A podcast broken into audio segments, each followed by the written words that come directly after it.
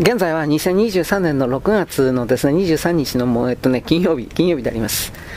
正常化に向かっている日本の不動産価格では日米で貴族家賃、えー、貴族家賃が真逆の動きを示しているのはなぜなのでしょうか。それは米国で不動産価格が上昇したのに対して日本では3割続けたからです。バブル崩壊後の20年間で日本の地価はほぼ半減していてそれは年率ベースに換算すれば3.4%の下落率です。理論上 ROIC、えー、等価資本利益率を一定に保つためには家賃も同率の年3.4%で下落しなければなりません。しかも日本における期待リターン過去の実績に基づく予想利益率はデフレ化で低下の一途をたどってきたわけですから、家賃は時価の下落率をしのぐピッチで下がってもおかしくありません。つまり不動産価格の過剰な下落が家賃に大きく引き下げ圧力を加え続けたということです。ところが資産価格、うん、下落が、え家賃低下をもたらすという負のフィードバックは足元で逆方向に働き始めています。かつてのバブル期のように、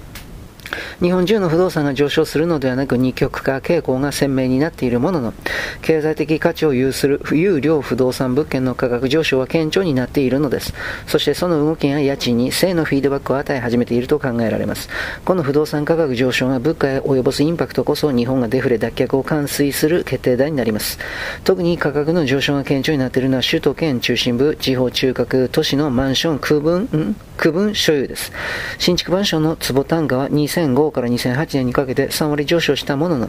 リーマンショックの後の2009年から2012年は停滞していました。しかし翌年から上昇基調を示し始め、2019年に2013年と比べて4割増しの価格に達していました。価格上昇の要因としては建築費の高騰とマンション建設に適した土地の供給不足に伴う地価の高騰が挙げられます。また新築マンションに再愛を接する格好で、中古マンションの価格も上昇が顕在化しています。高級物件を中心に家賃も値上がり傾向を示します。業界筋のデータによると、うん、都心部高級マンションの家賃坪単価は2012年の約1万3000円が2019年には約1万8000円とほぼ4割の上昇となっています。それには及ばないものの一般マンションも1万2500円前後から1万4000円と1割 ,1 割強の上昇を記録します。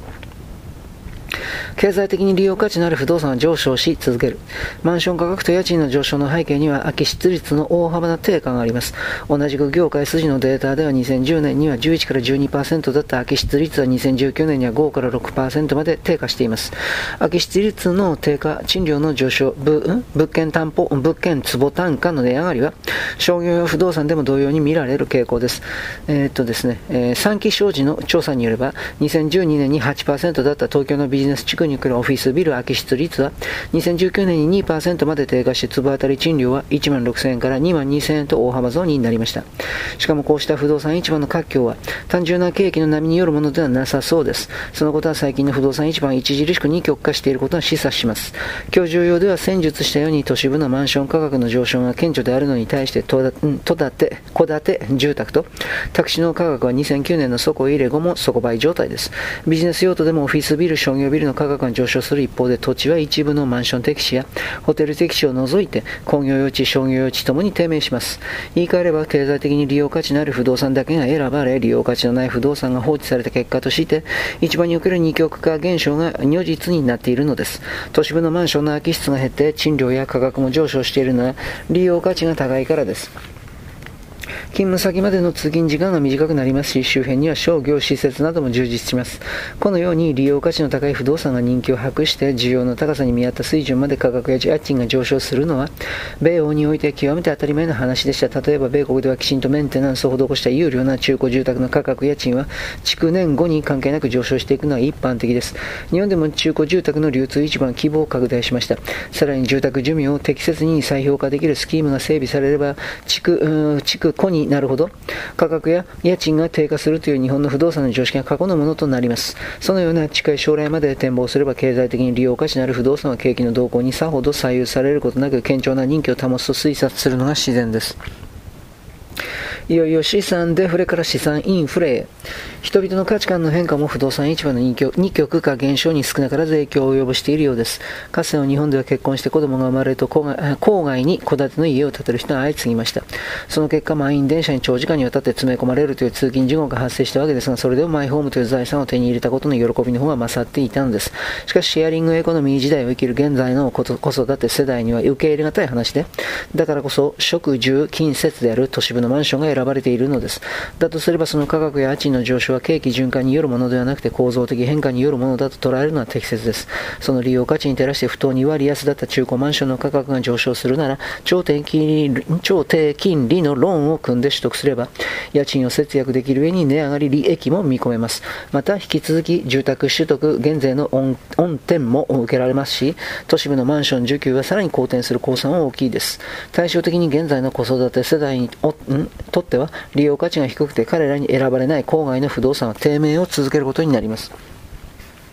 このように市場が二極化しながらも日本の不動産は過去30年間にわたって囚われていたデフレの泥沼からいよいよ脱出しようとしている。つまりこれは負のバブルの是正であって資産デフレから資産インフレへの大転換なのです。日本だけが持っているこの資産価値上昇の潜在力は繰り返しになりますが日本経済の埋蔵金と言えます。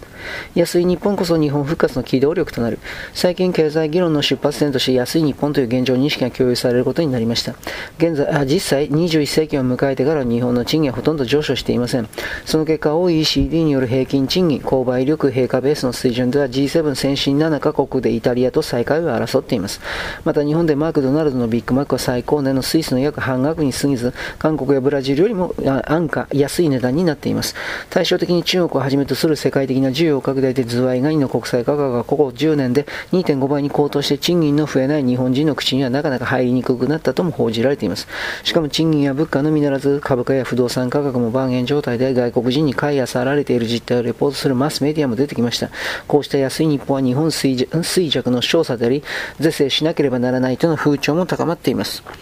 一見、まっとうな意見のようにも思われますが、私の考えは違います。この安い日本は日本にとって朗報であると考えています。なぜなら安い日本が国際競争力を高め、日本経済の好循環を引き起こすと目されるからです。安い日本の是正が必要だとすれば、主に2つの方法が有効と思われています。その1つは円安の是正です。物価下落水準に相当する円高になれば、日本の失われた国際購買力は復元できるでしょう。そうなれば、再び日本人は価格が高騰したズワイガニを口にできると多くの栄光のミストたちは考えています。もう1つの方法は強制的な賃金の引き上げです。菅政権の成長戦略会議メンバーであったデイビーターとキンソン氏は、最低賃金の引き上げによって安価な労働力に依存した中小企業の経営モデルを転換させる必要があると訴えています。しかし残念ながらこれは2つの安い日本税政策は経済合理性を欠いており決して有効ではありません。日本のデフレと賃金下落は著しい円高で競争力を失った日本企業がコスト削減、賃金引き下げを余儀なくされたことに起因しているからです。むしろ円高になれば企業は競争力維持のために一段と賃金を引き下げざるを得ません。もしくは海外への工場移転を進めるでしょう。国際購買力の回復は企業の国際競争力の回復が前提。こうして冷静に検証してみると、やはり安い日本だからこそ日本復活の好循環が始まると考えるべきなのです。そのことを痛感していただくために悪循環の起点となった過去の高い日本について振り返ってみましょう。1990年代前半、日本の物価世界一高く、この高い日本が凋落のスタートラインとなりました。ホテルの宿泊料金から何から何まで世界で最も割高でした。皇居の時価も、米国カリフォルニア州の時価がほぼ同じだったのです。株価も高くて、1990年における世界時価総額トップ10に日本の大手都市銀行5社がランクインしていました。私は1995年に異常な日本の物価高、内外価格差の拡大の分析を国会において参考人として証言し、国内の高コスト構造と円高が原因であると説明しました。くしくもそこから坂道を転がり落ちるような物価資産価格の下落が起きて、同時に日本経済の急激な衰弱が始まったのです。ところが物価賃金安に円安も加わった現在、日本企業の価格競争力が過去30年間で初めて大きく上向いています。安い日本は日本企業のコストコスト軽減を意味するので収益の向上が期待できることになります。こうして企業の支払い能力が向上すれば技術労働者の需給逼迫も受けて賃金上昇へと結びつくでしょう。このように安い日本は日本経済復活の機動力になるわけです。日本の失われた国際購買力の回復、つまりズワイガニを再び日本人が口にできることは企業の国際競争力の回復があってこそ初めて実現できるものです。目の前で求められているのは円安を進めるために超金融緩和をできる限り持続させることだと言えるでしょう。米国にとってドルは切り札。米国の FRB がテーパリング、量的金融緩和の規模縮小のペースを加速して、2022年3月にも利上げのための基盤を固める方針を示した時点で、ドル高の時代が、到来が確実となりました。コロナ危機を受けて米国が世界にドルを供給して結果としてドル安になったフェーズはすでに終了したんです。世界中の資金が米国に集結してドルが強くなり、米国の内需、米国向け輸出が各国の経済を牽引していくというのが足元のフェーズでしょう。これまで世界経済の機関車となってきた中国経済は今後大幅に減速するのは必至の情勢です。IMF 国際通貨基金の2022年1月時点の改定見通しでは、2022年の成長率が前年比4.8%となっていますが、中国は恒大集団の危機が引き金と引き金となった建設不動産が失速することによって、景気の落ち込みが想定以上に深刻化するかもしれません。これに対して米国の消費は非常に応用です。IMF の予想値である4.0%の経済成長を着実に果たすことになるでしょう。その他を見渡してもドル高の要因は山積みしています。列挙すると、1、超金融緩和終了で米米実質金利の上昇が見込まれること。2、インフレ抑制にドル高が有利であること。歴史的に原油価格とドルは強くリンクしてきた。3、米国のポリシーミックスの変化、金融引き締め、財政拡大の方向にシフトなどです。2については第2次オイルショック G にドル急騰で原油高が相殺されたこと、操作されたことが過去にありました。また現段階では3の動きはまた顕在化していませんが、今後はその可能性が十分に考えられそうです。さらに注目すべきは米国にとってドルは切り札だという点です。振り返れば米国が地政学的目的を達成するための手段としてのドルが用いられることがたびたびありました。かつての日米貿易摩擦の際もしかりで、今後は米中対立の戦略手段としてドルが利用されます。米国にとって喫緊の優先課題は中国を排除したグローバルサプライチェーンの構築です。そのためにもドルドル高政策は必須であると考えられます。